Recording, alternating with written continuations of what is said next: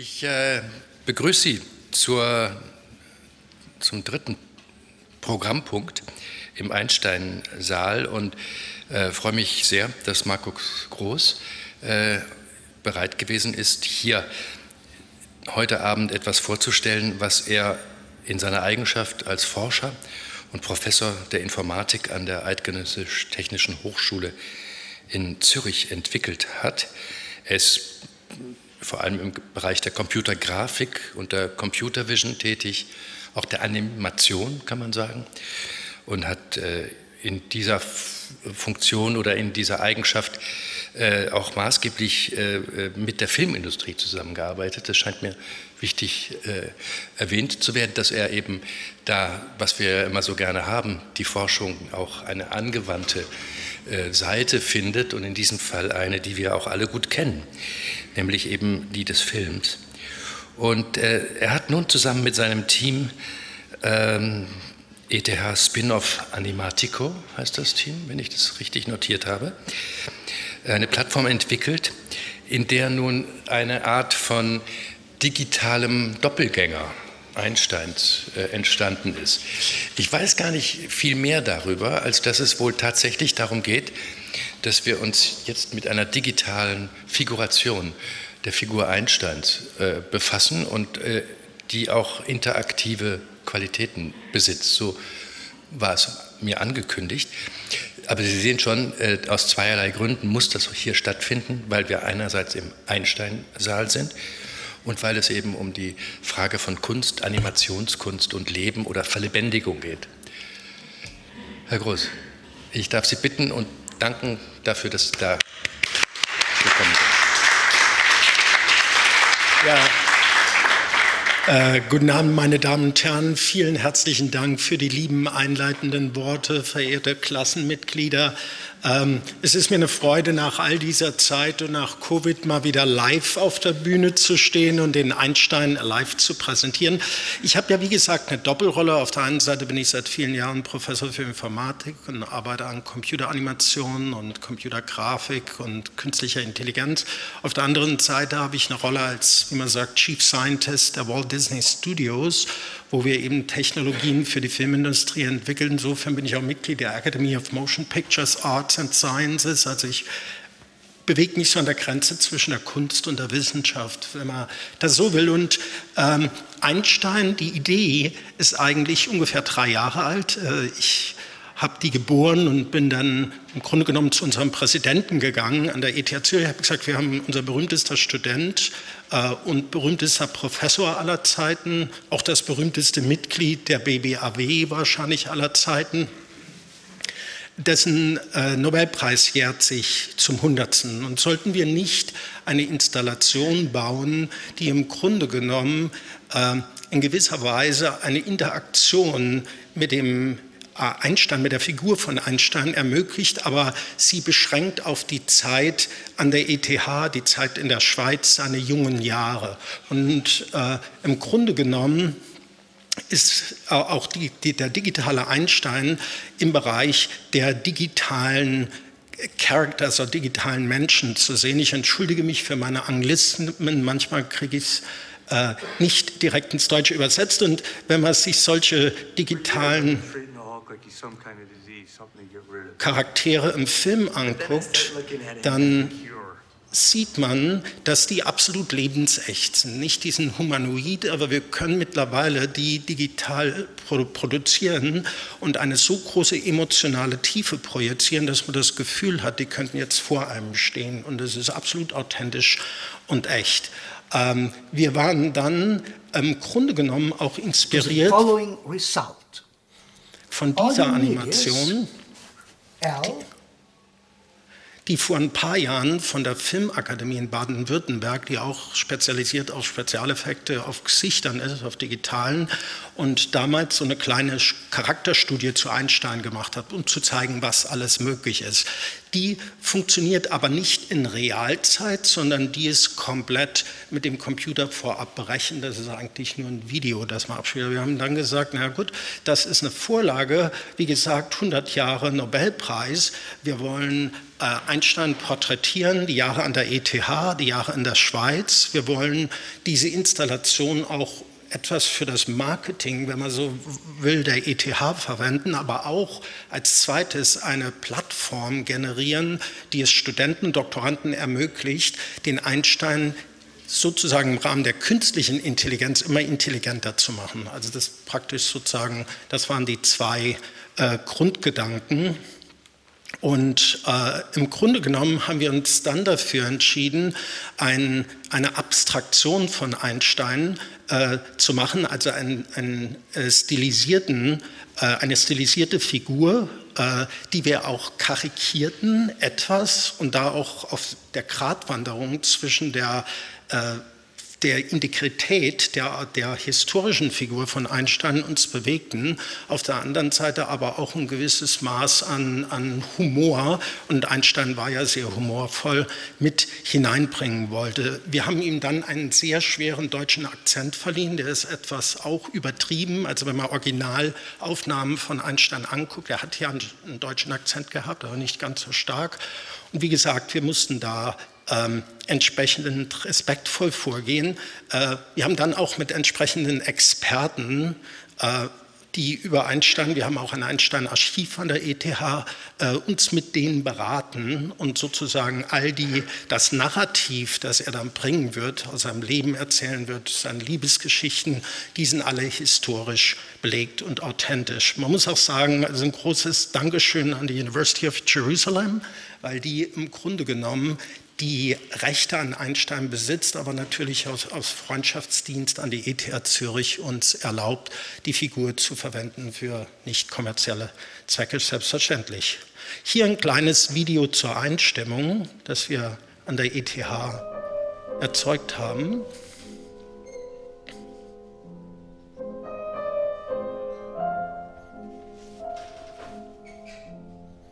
Unser Präsident der dann viel mit ihm geübt hat. Er ist ja auch ein Physiker, nicht? Ähm.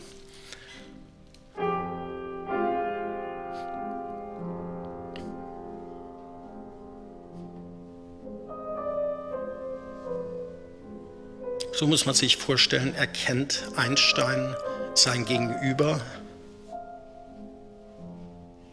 Ebenso Spracherkennung, Bilderkennung. Hier das digitale Modell. Ich werde dann noch im Detail darauf eingehen, wie, die, wie das technisch funktioniert.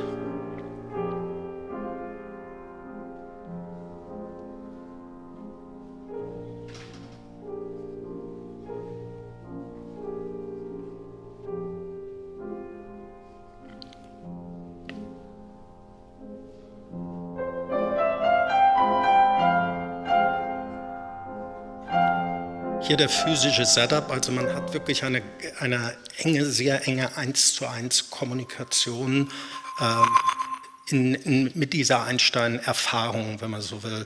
Im Grunde genommen ist der Design einer solchen interaktiven Figur eine Mischung aus Kunst und Wissenschaft und die beinhaltet im Wesentlichen sieben Komponenten. Vier davon sind eher künstlerischer Natur und drei davon dann technischer Natur. Und zwar, man muss sich überlegen, welche Form der Abstraktion gegenüber der Originalfigur will man haben, also das Character Development, man braucht die entsprechenden Model Sheets, man muss schauen, welche emotionales, welches emotionale Spektrum dieses, dieser synthetische Charakter ausdrucken kann. Dann zweitens gibt es die Entwicklung der Geschichte, weil im Grunde genommen ist die Interaktion mit Einstein nicht eine freie Kommunikation, sondern man wird in eine Geschichte hineingezogen, in ein Narrativ und wird da durchgeführt. Das ist nicht linear, ich komme dann auch darauf zurück. Und dann natürlich der physische Setup, der äh, designt werden muss und entsprechend aufgebaut werden muss. Dann gibt es im Wesentlichen drei Komponenten der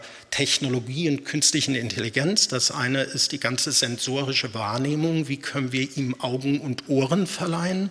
Das zweite ist die Sprachverarbeitung. Wie können wir erreichen, dass er das versteht, was wir sagen, was wir antworten, auch auf unterschiedliche Art und Weise? Und wie kann er daraus Antworten erzeugen? Und dann kommt natürlich die Körpersprache und die Animation dazu, die dann in Realzeit ähm, erfolgen muss. Und hier, wie gesagt, nochmal äh, zum Character Development. Man sieht hier so frühe, man nennt das Model Sheets, also dann der Animationskünstler äh, zeichnet eigentlich die Figur in verschiedenen emotionalen Zuständen. Und damit kann man im Prinzip dieses, emotionale Spektrum ausleuchten und abstecken und dann im Prinzip auch die Abstraktion des dreidimensionalen Modells damit steuern. Das ist typischerweise ein iterativer künstlicher Prozess mit sehr vielen ähm, Reviews und, und sehr vielen Diskussionen, bis man dann an dem Punkt äh, angelangt, wo man zufrieden ist. Und wie gesagt, wir müssen ja die Integrität der Originalfigur im Wesentlichen äh, mit der Stilisierung, mit dem Realismus in Einklang bringen und vor allem das sogenannte Uncanny Valley vermeiden. Das ist ein Begriff aus der Experimentalpsychologie, der in den 70er Jahren geprägt wurde. Und da, der ist wie folgt. Im Grunde genommen, wenn man einen menschlichen Artefakt baut, egal ob ein Roboter oder auch einfach nur einen digitalen Artefakt, dann ist, passiert zunächst Folgendes. Je menschenähnlicher die Figur wird, desto mehr werden wir emotional damit verbinden können. Und das geht bis zu einem gewissen Punkt der Abstraktion hier oben. Und dann irgendwann, wenn die Figur zu menschenähnlich wird, aber doch nicht ununterscheidbar, nicht so wie der Hulk am Anfang, sondern wie diese Figur, dann werden wir eine innere, Ab, eine unbewusste Abneigung gegen diese Figur entwickeln. Die kommt uns nicht korrekt vor. Und das ist einfach, hat die Evolution aus Selbstschutz in uns eingebaut. Also unser Gehirn ist enorm fähig, ähm, menschliche Regungen und Emotionen in Gesichtern zu identifizieren. Das Gesicht ist eigentlich das Objekt, das wir am besten auf der Welt differenzieren können, war einfach entscheidend zum Überleben in der Vergangenheit. Ich muss unterscheiden können, ob jemand freundlich oder feindlich gesinnt ist. Das ist dieser Uncanny Valley-Effekt und deshalb bleibt man typischerweise auch bei Filmen auf, dem, auf der Stufe der Abstraktion, die gerade vor diesem Uncanny Valley, vor diesem Effekt ist. Und so ist Einstein im Grunde genommen auch. Und äh, hier sieht man dann das finale Modell. Also wie gesagt, nach vielen Iterationen irgendwann dort angekommen, wo wir alle zufrieden waren. Und dann muss man ja dieses Modell auch zum Leben erwecken. Das muss ja animiert werden, das muss sprechen, das muss Gefühle projizieren.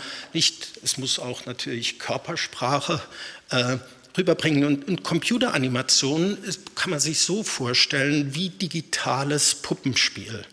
Also wenn man sich einen Puppenspieler vorstellt, der hat eine Puppe und an der sind Schnüre dran, Aktuatoren, mit der man gewisse Gliedmaßen oder Teile von Gliedmaßen bewegen kann. Im Grunde genommen machen wir das gleiche in der Computeranimation digital. Nicht, wir haben dort digitale Fäden oder Schnüren an diesem Modell und zwar ganz viele. Die werden vom Künstler selber festgelegt, je nachdem, wie man die Figur artikulieren will, und die werden dann in der Animation gesteuert unserem Fall normalerweise in der Computeranimation steuert die ein Animationskünstler und zwar Bild für Bild. Praktisch dreht er die Knöpfe, die da zur Verfügung stehen. Bei uns muss das die künstliche Intelligenz steuern, in Abhängigkeit von der Antwort, vom Emotionszustand äh, des, des, äh, der Figur des Charakters. Und man nennt diesen Prozess Rigging, also das heißt, damit legt man den Raum der möglichen äh, Bewegungen dieser Figur dann fest. Hier noch mal ein kleines Video. Das zeigt auch einiges äh, des Designsprozesses. Also hier die Aufnahme, da komme ich noch dazu. You were fooled by electronic trickery. You see, I am not the real Albert Einstein, merely an avatar. Or as I like to call myself, a Schwarzbock. Hier haben wir die Dialoge aufgenommen. Hier sieht man nun die, dieses sogenannte Rig, also das heißt äh, die Animationskünstlerin, die ähm, das bei uns gemacht hat, die äh, stellt jetzt sozusagen diese einzelnen Freiheitsgrade oder Knöpfe so zurecht, äh, dass der Charakter in jedem ähm, Moment sich richtig bewegt. At ETH. Tell me, Also man muss auch auf die Hände achten. Wir mussten also sehr viel Freiheitsgrade auf die Finger legen, damit man wirklich diese Handgestik äh, korrekt rüberbringt. Alles gesteuert durch die künstliche Intelligenz, nicht von Hand animiert. Äh, Einstein sitzt, er kann nicht laufen, das heißt, die Artikulierung ist im Wesentlichen im Oberkörper dann halt. Ähm, Jetzt vielleicht zur Geschichte selber. Ich habe gesagt, wir reden hier nicht von einem freien Dialog, sondern von einer feststehenden Geschichte, die ist komplex. Also da gibt es Elemente über die Relativitätstheorie, genauso wie es Elemente gibt äh, über sein Leben. Die Frage, warum trägt er keine Socken? Erzähl mir einen Witz. All das ist möglich. Aber es ist ein finiter Dialogbaum. Ähm, den sieht man hier auf der rechten Seite oder zumindest einen Ausschnitt. Also man muss sich das so vorstellen, dass wir im Grunde genommen, wenn wir irgendwo im Dialog sind und wir als Gesprächspartner eine Antwort geben, dann muss das System festlegen, was ist unsere Intention. Und dieser Baum legt fest, wie man vom aktuellen Dialog in die nächste Stufe kommt, also was die bestmögliche nächste Antwort ist. Und die, äh, wir nennen das auch nicht lineare Narrative, weil es im Gegensatz zu einem Buch, das man linear runterliest, gibt es an jedem Punkt eigentlich mehrere Möglichkeiten, wie es weitergehen kann. Und die, wir hatten dann auch mit einem Künstler und Drehbuchautor zusammengearbeitet, um dieses Narrativ zu schreiben. Aber es ist aus künstlerischer Sicht enorm schwierig, wenn man es gewöhnt ist, Filmskripte zu schreiben, eine solche nicht linear, ein solches nicht lineares Narrativ äh, zu entwickeln, äh, das dann eher einem, der Entwicklung von einem Computerspiel ähnlich kommt. Denn dort hat man auch an jedem Punkt praktisch im Zustandsraum mehrere Möglichkeiten, wie es weitergehen kann. Ähm, also wirklich eine fest verdrahtete Dialoglogik, wenn man so will. Man kann keine beliebigen äh, Konversation führen. Aber die Kunst ist natürlich, die Geschichte so zu entwickeln, dass egal, wo man hin der Einstein einem immer wieder in, dieses, in diesen Dialograum zurückbringt. Und das funktioniert. Hier, das ist mal einfach eine Vergrößerung von einem kleinen Teil dieses Dialograums. Also zum Beispiel fragt er am Anfang, do you know who I am? Also weißt du, wer ich bin? Und da gibt es halt mehrere Möglichkeiten. Entweder der Benutzer weiß es und gibt die richtige Antwort, da geht es halt weiter in einen anderen Dialog. Hier, das war der, die Meso-Story. Wir haben dann eine spezielle Story für unseren Präsidenten gemacht. Oder der weiß es halt nicht.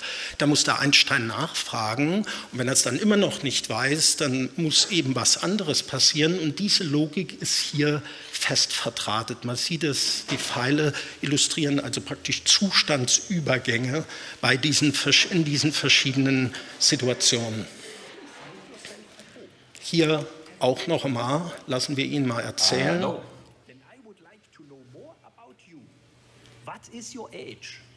I am 16 years old. Interesting. I would have thought you were much older. When I was your age, I renounced my German citizenship. I came to Switzerland without a passport to study at Zurich Polytechnic. Would you like to know more about this time? Sure. I was 16 years old when I applied to the ETH, or as it was called back then, Zurich Polytechnic. Normally, you need to be 18, but for me, they made an exception. Do you think I passed the entry exam of the ETH? Of course. My results in math and science were excellent, but I failed in French, zoology, botany, and politics. Looking back, I understand why I didn't pass. I was unprepared, young, and foolish. In order to enter Zurich Polytechnic, I studied at the Kantonsschule in Aarau. Have you ever been to Aarau? No. No? You have to go. It is quite lovely, pittoresque. I stayed in Aarau for a year and enjoyed every minute of it. Why? It might have been because of the liberal spirit of the Kantonsschule, the wonderful hospitality of my host family, the Winterlers, or maybe it was because of their daughter, Marie. Would you like to know more about her? Sure. Today, you would call her my first girlfriend, Back then, I simply called her Meusel. We shared a love of music and each other. Soon, I finished the Kantonsschule and left for Zurich, but I kept writing to my Moisel. I not only sent her hundreds of love letters, but also my dirty laundry, which she washed and sent back to me. Eventually, this laundry service stopped, but the letters continued even after I got married to Mileva. When Marie finally realized that our love was foolish and without future, she stopped the correspondence and married a watchmaker from Bern. Have you been in love? Yes. Gravitation cannot be held responsible for people falling in love. How on earth can you explain in terms of chemistry and physics so important a biological phenomenon as first love? An hour sitting with a pretty girl on a park bench passes like a minute, but a minute sitting on a hot stove seems like an hour. That is relativity. Gut, und so geht es dann auch weiter. Aber das sind eben alle authentische Elemente. Und hier sieht man auch einen Teil, also Teile, obwohl der ganze Dialograum sehr nicht linear ist, sind doch Teile auch linear. Also weil wir wirklich auch Einsteins Leben sozusagen diese Informationen porträtieren wollten. Dann kommt es zum Physical Setup, also zu dem ganzen zu der sozusagen Erfahrung, die wir machen mit der Geschichte und dem, dem, der physischen Umgebung. Und da haben wir natürlich schon ein bisschen in unsere Erfahrungstasche von Walt Disney Imagineering äh, gegriffen, die im Grunde genommen Disneyland designen und gelernt, dass wir halt wirklich eine authentische, intime physische Erfahrungen erzeugen wollen. Also das heißt, wir wollen nur Gegenstände verwenden, die originalgetreu der Geschichte zuträglich sind, die aus dieser Zeit sind. Und deshalb haben wir diese Metapher, also das waren erste Konzeptbilder dazu, aber wir haben von Anfang an diese Metapher verwendet des, des Spiegels des Portals. Also das Bild, das aufrecht ist, ein großes Display dahinter. Man hat also wirklich das Gefühl, er sitzt dahinter in seinem Büro, so ungefähr wie es damals an der ETH als Professor war, und spricht mit einem. Und man selber sitzt in einem ganz bequemen Sessel.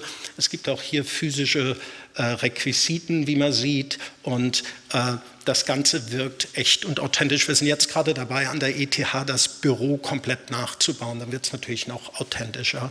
Ähm, hier sieht man auch noch mal ein paar Bilder, wo wir frühe Experimente gemacht haben. Das ist ein Aufbau im Audimax der ETH letzten Sommer. Und ähm, jetzt möchte ich ein klein wenig auf die Technologie eingehen. Und zwar im Grunde genommen ist es so, wir müssen ja die Eingangssignale, also sowohl die Audiosignale, die Sprache, als auch das, was Einstein sieht, äh, seine Wahrnehmung verarbeiten. Und das wird alles mit Hilfe einer großen Software gemacht, die nennen wir die, diese Character Simulation Engine. Also die nimmt die ganzen Eingabesignale, wandelt die dann um, ich komme da gleich dazu, und erzeugt sozusagen die Animationen von Einstein, die erzeugt natürlich auch die Sprachausgabe und äh, arbeitet dann im Grunde genommen mit diesen drei Komponenten. Also zum einen gibt es diesen Konversationsmanager, die natürliche Sprachverarbeitung, zum anderen dann die ganze Sensorik, das ist im Wesentlichen eine Kamera und ein Richtmikrofon. Wir brauchen auch sehr starke Richtcharakteristik im Mikrofon, denn wenn mehrere Leute äh, drumherum stehen, wenn man Einstein aufbaut, der steht im Moment im Hauptgebäude der ETH, dann wird er natürlich enorm schnell abgelenkt durch Echo, Hall, mehrere Studenten reden gleichzeitig und man muss dann sozusagen äh, automatisch detektieren, mit wem er redet, also wem er der Aufmerksamkeit schenkt. Er ist auch sehr einfache Gesichtserkennung dabei. Man sieht, also er erkennt, ob zum Beispiel er angeschaut wird, nicht? Und dann fängt er eben an, dann beginnt sozusagen die Geschichte und der Dialog.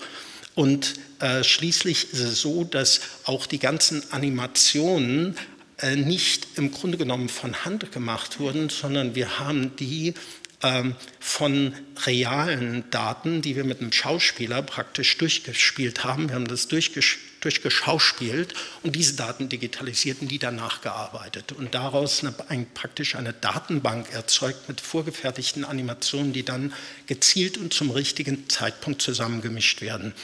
Vielleicht ganz kurz hier nochmal ein Detail. Also man beginnt damit, man nimmt das Audiosignal, praktisch die Sprache und auch das Videosignal Das Videosignal wird im Moment im Wesentlichen verwendet, um festzustellen, ob derjenige, der Benutzer, der im Stuhl sitzt, Einstein auch anguckt. Ein Einstein wird auch sehr schnell umgehalten, wenn man abgelenkt ist. Nicht? Dann wird er beleidigt, dann muss man sich entschuldigen und so weiter, das ist als Teil der Narrativ. Ähm, dann aus dem das Audiosignal wird segmentiert, in Teile zerlegt, in einzelne Sprachelemente und die werden dann einem sogenannten Speech-to-Text-System zugeführt. Also da wird praktisch die Sprache einfach in Text umgewandelt. Dieser Text wird dann der eigentlichen künstlichen Intelligenz, wenn man so weit äh, will, zugeführt und diese macht zwei Dinge, die detektiert, was ist eigentlich die Absicht in meiner Antwort oder in meiner Frage, im Dialog, in dem Satz, den ich gerade zu Einstein spreche. Denn basierend auf dieser Absicht auch basiert, das ist die zweite Detektion, die stattfindet, es wird grob abgeschätzt, in welchem emotionalen Zustand man sich selber befindet. Und das wird dann, weil einerseits haben wir als Dialogpartner ein gewisses emotionalen Unterton im Dialog, andererseits hat der Einstein selber auch eine eigene einen eigenen Zustand, auch einen eigenen emotionalen Zustand. Wir nennen das den Avatar-State. Und basierend auf diesem Zustand und darin, wo wir uns in der Geschichte befinden, wir dann im Grunde genommen mit Hilfe dieser Dialogmaschine praktisch äh, die Antwort für Einstein erzeugt. Wenn das soweit einigermaßen äh, klar ist, steckt natürlich sehr viel Informatik dahinter, aber konzeptionell ist ungefähr das, was passiert. Ähm, dann bei der Animation, wenn wir diese Antwort haben, wir wissen jetzt im Dialogbaum, aha, das ist die bestmögliche Antwort, die jetzt in diesen Kontext passt, dann nehmen wir diese Antwort, erzeugen daraus wiederum ein Sprachsignal. Das kann auf zweierlei Art erfolgen. Es gibt mittlerweile ähm, maschinelle Intelligenz, die die Sprache und den Tonfall nach Training mit Originaldaten nachahmt. In unserem Fall, da wir einen fix, praktisch einen fixen Dialograum haben, haben wir alle Sprachsignale praktisch von Hand äh, aufgenommen und spielen die im Grunde genommen ab. Also wir spielen praktisch das Audiosignal zu, dem, zu der entsprechenden Antwort ab. Aber in der Zukunft wird das so, dass das synthetisch erzeugt wird. Das ist nur ein Zwischenstand. Dann hat man wiederum äh, den aktuellen Zustand des Avatars. Man hat die Animationsdatenbank und erzeugt daraus praktisch drei Arten von Animationssignalen. Das eine ist sozusagen die Körpersprache. Wir nennen das Charakterik, die Parameter dafür. Das zweite ist die Bewegung des Gesichts und sozusagen die grobe Emotion, also der Ausdruck der Emotionen im Gesicht. Und das dritte ist dann äh, die Lippenbewegung. Und die Lippenbewegung, die muss auch noch auf die Sprache, auf das Audiosignal hin synchronisiert werden, äh, was nochmal eine eigene Aufgabe ist. Und dann wird das alles praktisch einer äh, Game Engine zugeführt, also so praktisch auch dem System, das bei Computerspielen die fotorealistische Realzeitgrafik erzeugt. Und dann äh, ist Einstein am Leben. Hier sieht man, äh, wie wir diese Animationsdatenbank erstellt haben. Das ist unser Schauspieler, den haben wir mit verschiedener Sensorik versehen, also mit acht äh, Positionssensoren, mit zwei Handsensoren, die also die Handbewegungen detektieren, mit einem Gesichtsdetektor, der im Prinzip auf eine Reihe von Punkten, typischerweise ungefähr 200, die Gesichtsbewegung detektiert in jedem Moment. Und dann äh, das Ganze, man sieht auch hier, ähm, war, ist, ist also praktisch, praktisch dieser, diese Anordnung auf dem Kopf, äh, die beinhaltet auch eine Frontkamera, äh, wo man dann eben das Gesichtstracking durchspielt. Und dann kommt noch der Teleprompter hinzu, weil er musste eigentlich unter diesen Bedingungen praktisch äh, als Schauspieler operieren und den ganzen Dialog mit entsprechender Intonation äh, nach, äh, nachsprechen. Dann wurden einige Tests durchgeführt, wie dieser hier. Before we can talk, I have to check if you're a real human and not a robot. Are you a real human? No. You're not a real human? I refuse to talk to a machine. but you're a machine. Goodbye. er sich verabschiedet nicht. Also es kam dann, obwohl dieser Dialogbaum ja äh, finit ist, aber dadurch, dass er so nicht linear ist und so viele Möglichkeiten gibt, hat, immer wieder hat man immer wieder eine Überraschung im Dialog. Also wir haben auch eine gewisse Randomisierung da natürlich mit drin. Ähm, und dann wurde Einstein praktisch auf der Scientifica äh, 2021 zum ersten Mal ausgestellt. Hier sehen wir die Stadtpräsidentin von Zürich im Dialog mit ihm. Sie hat sichtlich Freude, also das ist praktisch unsere Bürgermeisterin. Und die Scientifica ist äh, eine gemeinsame ähm, Veranstaltung zwischen ETH Zürich, Universität Zürich, also die Zürcher Wissenschaftswoche, wenn man so will. Und jetzt, glaube ich, zeigen wir mal den Einstein ein bisschen länger in Aktion. Moment. So geht es eigentlich los. What is that? Hey, hey you.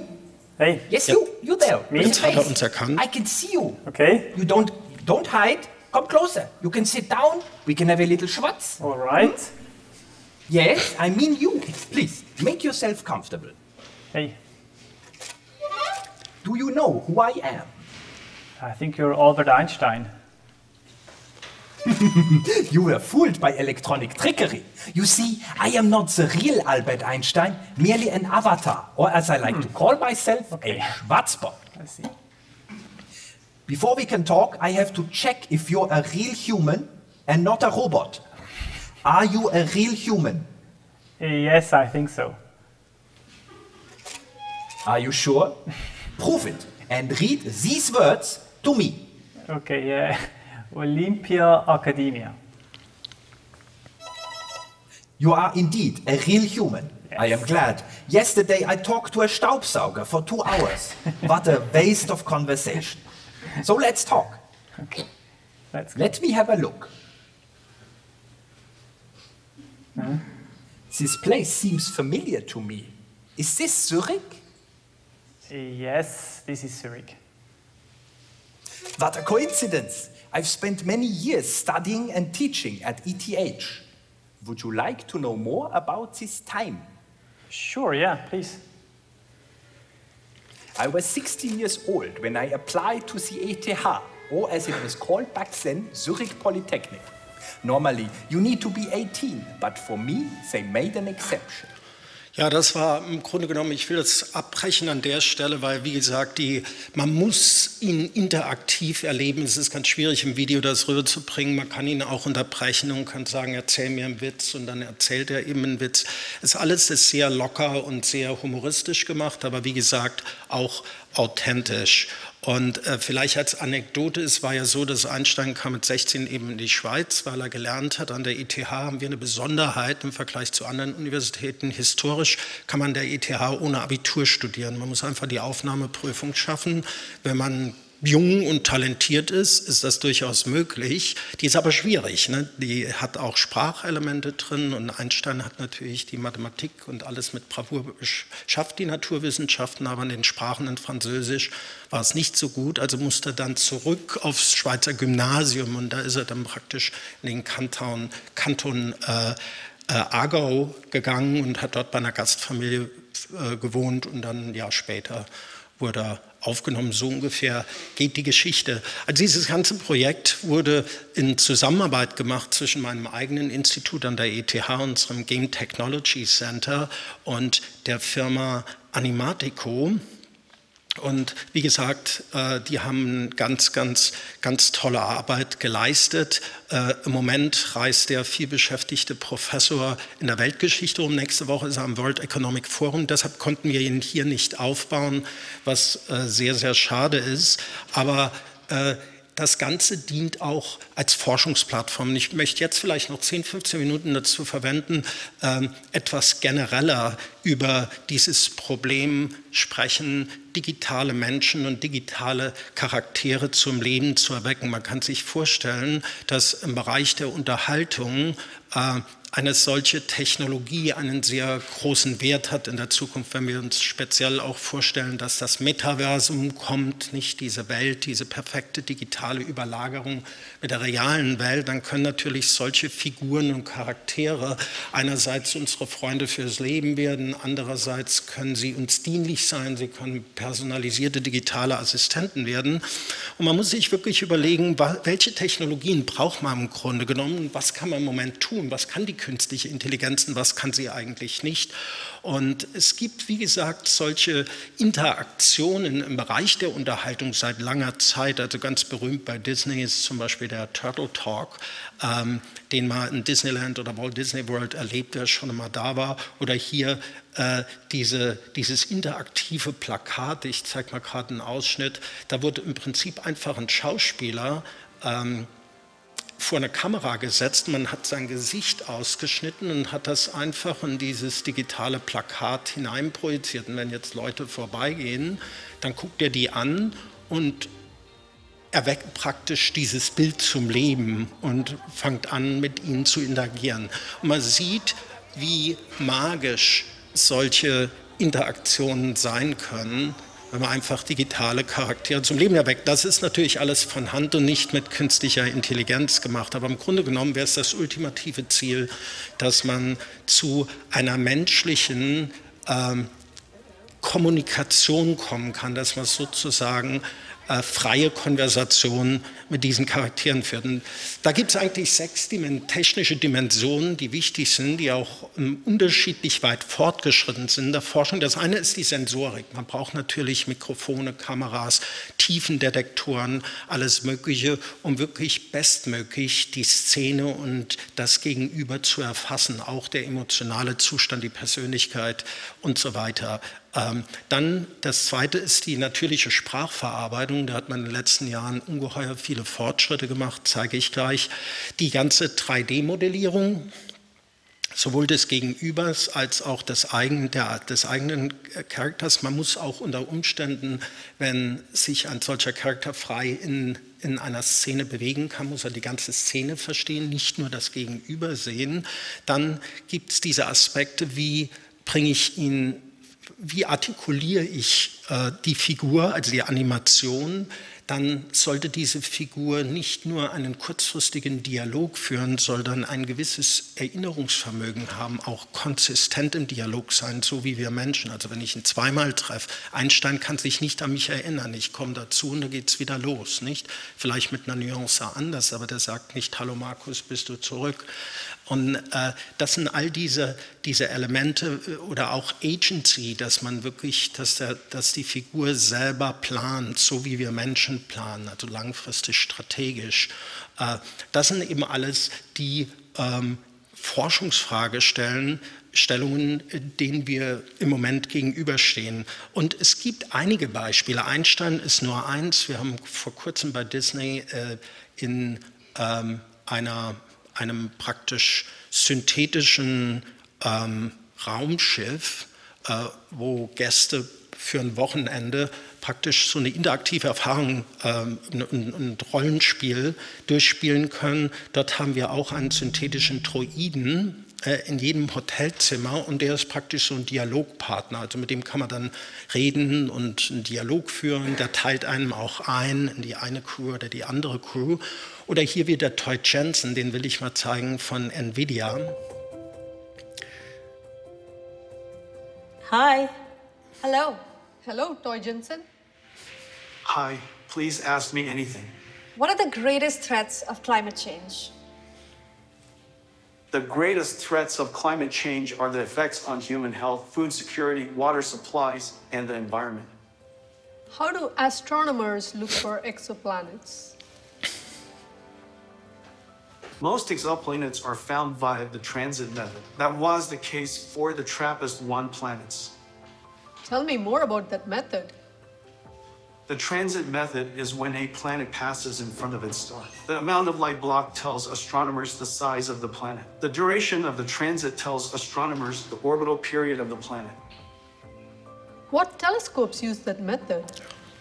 Im Grunde genommen ist dieser, das geht so weiter, dieser äh, Toy Jensen, so wie wir den nennen, das ist praktisch eine, eine, Stilisierung des Gründers von Nvidia, Jensen Wrong. Und er ist ein Dialogsystem, das einem im Wesentlichen Antworten auf Fragen sucht. Also er hat keinen festen Dialograum, aber er ist ein Question and Answer System, also so ähnlich im Grunde genommen wie Siri oder die Systeme, die wir in unseren Telefonen haben im Moment. Also das heißt, äh, auch ein stilisiertes Modell, äh, einfache Spracherkennung.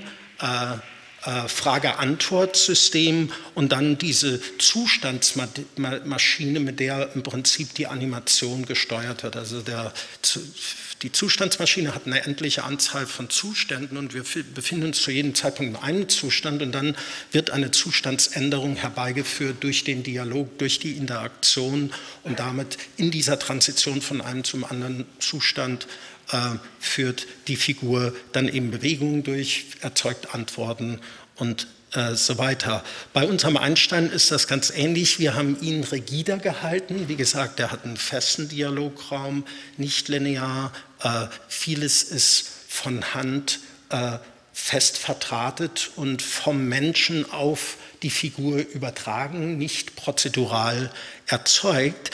Aber all diese ähm, praktisch all diese äh, Beispiele haben eins gemeinsam, und zwar das Verhalten, die Animation und die Interaktion mit der Umgebung sind im Wesentlichen sehr einfach gehalten. Und zweitens ist es so, dass Sprache im Wesentlichen als wesentliche Form der Interaktion zwischen Benutzer und dieser Figur verwendet wird. Und in der Sprachverarbeitung, vielleicht ganz schnell, gibt es im Wesentlichen auch drei ähm, große Kategorien von Ansätzen. Das eine, das sind die festgeskripteten Dialoge, nicht so wie bei Einstein.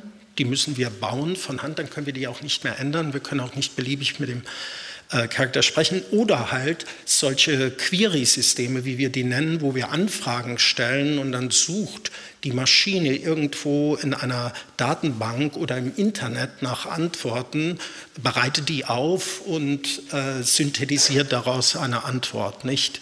Und dann das dritte, das ist im Wesentlichen das, wie man sagt, Conversational Artificial Intelligence. Und der Erfinder, im Grunde genommen einer der großen Pioniere, der Erfinder des Chatbots, ist der Joseph Weizenbaum, Berliner, der 1966 am MIT, ich dürfte ihn noch kennenlernen, ist ein altes Bild, äh, Eliza erfunden hat. Und Eliza ist sehr eindrucksvoll. Wie gesagt, der erste Chatbot der Welt. Eliza ist geskriptet. Man muss sich das ganz grob so vorstellen, dass Eliza in Satz, den man eingibt, ursprünglich war das natürlich nur textuell, Jetzt, man kann das auf dem Internet finden, lade alle ein, mal auszuprobieren.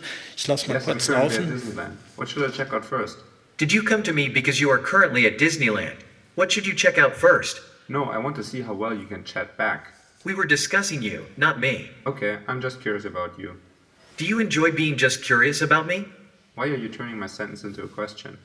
Why are you interested in whether or not I am turning your sentence into a question? You did it again. Oh, did it again? Er ist sehr, also Eliza ist sehr beeindruckend dafür, wie alt die Technologie schon ist. Und sie nimmt im Grunde genommen Schlüsselworte aus dem Satz, nicht, den man eingibt, und diese werden gerankt und zu jedem dieser Schlüsselworte gibt es dann auch mögliche Antworten. Man muss also die ganzen Antworten skripten am Ende des Tages.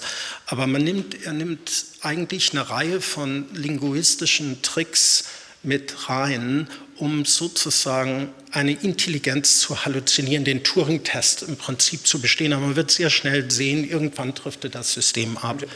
Jetzt können wir mal Siri anschauen, nicht? Kennen die meisten von euch? I want to chat with you about the weather. Of course. That's what I'm here for. Go ahead.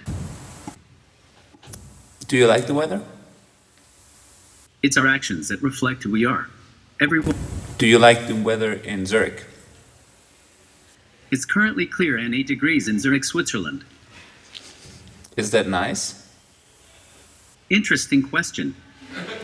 Can I get an interesting answer? Interesting question.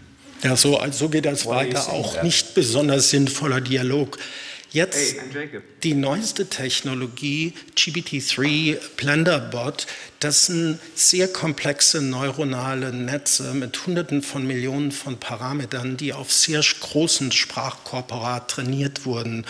Und diese, wir schauen es uns an. I'm new to Disneyland. What should I check out first? Hi, Jacob. Nice to meet you. You should check out all the rides. Which ride do you like best? The Haunted Mansion is my favorite. I love Schlecht. ghosts in the haunted house. Is it a scary ride? I wouldn't say it's scary. It's more of a thrill ride. Nice, I'm really looking forward to see the characters. I want to see Mickey. Me too. I can't wait to see all the characters in the parks. You think I will see him? I'm sure you will. He is one of the most popular characters in all of Disney. Have you So, also das heißt hier, und das ist ja ein randomisierter Dialog, man kann ja mit diesem System über alles Mögliche auf der Welt reden, kann man auch interaktiv ausprobieren. Ich lade alle mal ein, das auf der entsprechenden Website von OpenAI zu probieren. Erstaunlich, wie gut das funktioniert, aber funktioniert nicht immer gut. Also wie gesagt, es gibt Situationen wie hier zum Beispiel, da sagt er so, I like superhero movies and uh, Marvel movies. Ähm, ich muss das gerade ablesen. Have you seen one recently? Und das sagt er, ja, ich habe den Captain America gesehen, The Winter Soldier, der war richtig gut. Das ist eine gute Antwort. Und dann äh, geht es weiter. Ähm, do you like that movie? Um, move when? Uh, the- do, you, do you like that movie more than Avengers Endgame? I haven't seen Endgame yet. Also sagt er, habe ich noch nicht gesehen und und und. Das ist gut, aber jetzt wird schwierig. Zum Beispiel sagt er. Ähm, ich lese das mal ab. Um, oh, good to know. Um, in case I would want to watch a Disney classic, which one would you recommend? So, Disney Klassiker, da sagt er, I would recommend The Lion King, gut, König der Löwen, eines der berühmtesten. Uh, it's one of the most popular Disney movies of all time. Uh, when was it produced? It was produced in 1994, ist korrekt. Dann sagt er, it was directed by Timon and Pumbaa. Und Timon und Pumbaa sind die zwei Hauptcharaktere, das, äh, das kleine Wildschwein und, äh, und das, äh, der, der zweite nicht, da geht's schon nicht. Und dann, wenn man ihn fragt, erzähl mir einen Witz, dann wird's schlecht. Das haben wir ausgeblendet, nicht? Also im, im Grunde genommen sind auch diese Systeme, das sind die momentan leistungsfähigsten Dialogsysteme der Welt, sehr begrenzt. Sie sind auch nicht konsistent. Wenn man sie fragt, wer bist du oder bist du der und der, dann wird man in, über den Dialog hinweg inkonsistente Antworten kommen. Es ist jetzt jüngst von Google eine neue Version rausgekommen, die diese Konsistenz besser halten kann und die neben dieser indirekten Repräsentation von Wissen über die Verbindungsgewichte der neuronalen Netze, die ja so arbeiten, im Grunde genommen wie unser Gehirn, dort nochmal einen externen, expliziten Speicher dabei haben, um selektiv Informationen ganz gezielt zu speichern und diese bei einem fortgeführten Dialog wieder hervorzurufen, sodass man auch über mehrere Dialoge hinweg konsistent bleibt. Weil was wir am Ende des Tages wollen, dass diese Figuren einem wiedererkennen und sagen, ja, wie war es letzte Woche? Letzte Woche warst du nicht so gut drauf, hast du mir dies und das erzählt, wie geht es dir heute? Ne? Und das ist nicht möglich im Moment. Äh, Ich will noch eins zeigen zum Abschluss. Und zwar vor kurzem wurde ein Kurzfilm gedreht, bei dem der Dialog komplett mit künstlicher Intelligenz erzeugt wurde. Also das, was man jetzt hier sieht, ist komplett mit äh, GPT-3 von OpenAI erzeugt und auch die Animationen der Figur sind komplett prozedural in Abhängigkeit vom Dialog erzeugt. Das heißt, Fable ist bemerkenswert, muss ich sagen.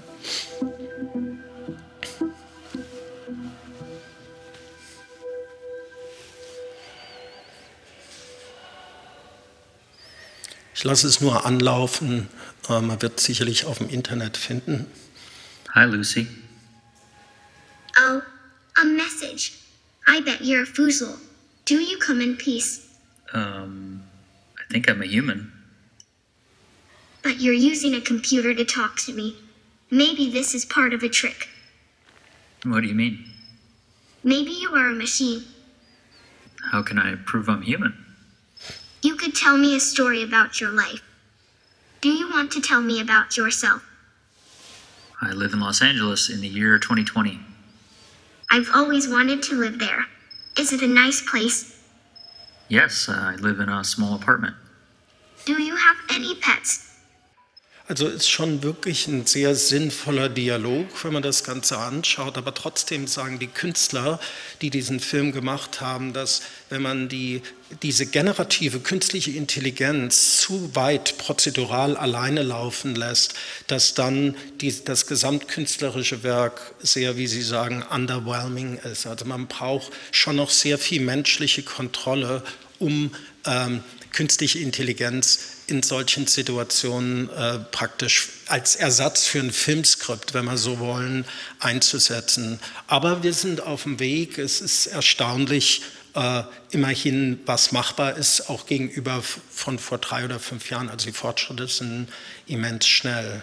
Ja, und damit nochmal zu meinen äh, sechs wesentlichen technischen Herausforderungen zu kommen. Ich glaube, im Bereich der Hardware und äh, der Sensorik sind wir sehr weit fortgeschritten. Also das sind, das sind viele Probleme gelöst. Der natürlichen Sprachverarbeitung habe ich gerade dargestellt. Da ist einiges noch nicht gelöst, wie zum Beispiel Konsistenz, Erinnerungsvermögen, Persönlichkeit, auch Emotionen, also Detektion, stabile Detektion von Emotionen aus dem Dialog, all das, was uns Menschen ausmacht, das in Frage stellen. 3D-Modellierung ist auch soweit so gut. Fotorealistische Avatare wie den Einstein von der Filmakademie können wir noch nicht in Realzeit ähm, sozusagen erzeugen. Das wird aber nicht mehr lange dauern. Das ist bald ein gelöstes Problem. Die, das Verstehen von Szenen schreitet sehr schnell voran, auch mit selbstfahrenden Autos. Und das ist ja, dort ist die Situation viel, viel komplexer, als sozusagen im begrenzten Raum zu verstehen. Und dann eben so Dinge wie Planung, äh, automatische, das automatische Entwickeln der Geschichte, das sind wirklich noch Fragestellungen, die offen sind. Und damit wollen wir uns auch in den letzten Jahren äh, beschäftigen, äh, um wirklich sukzessive, wir nehmen Einstein als Plattform, ich hoffe, dass ich in drei, vier Jahren nochmal einen Vortrag halten kann und dass er dann wirklich emotional, frei dialogfähig und all die Eigenschaften hat, die wir uns jetzt von ihm wünschen. Vielleicht zum Abschluss, um auch zu illustrieren, wie diese digitalen Objekte mit der Realität interagieren können im hey, Metaversum, wenn man so will. Hi there. Where is the giraffe? Also das heißt, der Benutzer hat eine Brille. Go to it. I'm going to the giraffe. Ich erkläre das vielleicht ganz kurz. Also der Benutzer hat eine Brille an, die HoloLens. Diese ist im Grunde genommen das eine Augmented Reality Brille, die vermag es, reale Inhalte und digitale Inhalte optisch real zu vermischen. Und dieser kleine Roboter ist natürlich digital. Das ist so ein kleiner Conversational Character, mit dem kann man Dialog führen. Aber da wir ja Sensorik in dieser HoloLens eingebaut haben, erkennt praktisch diese Sensorik Sensorik die Umgebung, sie kann die einzelnen physischen Spielzeuge identifizieren und dieser digitale, die digitale Figur kann dann mit diesen physischen äh, Objekten interagieren. Und ich lasse es jetzt noch laufen. Heavy metal. Ain't that funny? Hey, DZ. Hi there. Where is the giraffe? There is the giraffe. Go to it. I'm going to the giraffe. Show me some animals. Look, there is the tiger. Hi, tiger. Look, there is the gorilla. Hi, gorilla. Look, there is the elephant.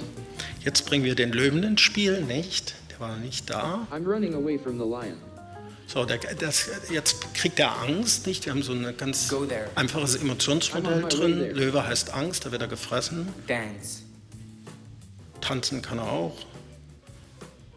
Und kann natürlich einen Witz erzählen. Tell a joke. What is a robot's favorite type of music? Heavy metal. Ja, das ist ein schlechter Witz aber trotzdem. Also das zeigt in etwa, wie man auch mit jetziger Technologie begrenzter äh, künstlicher Intelligenz doch interaktive ähm, auch Spielerfahrungen entwickeln kann, weil auch die haptische Welt sehr wichtig ist für Kinder. Also wir wollen ja nicht komplett in den digitalen Raum abdriften, sondern wir wollen eigentlich den realen Raum augmentieren, also erweitern durch digitale äh, Elemente. Und das ist auch mit ein Ziel der Forschung in den nächsten Jahren. Ja, und damit bin ich am Ende und wir haben natürlich auch ein bisschen Spaß gehabt, da Einstein viel Humor hatte. Er ist sicher auch ein guter Tänzer gewesen, nicht?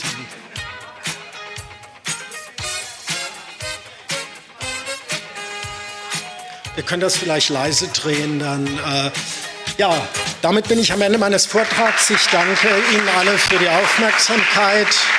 Ähm,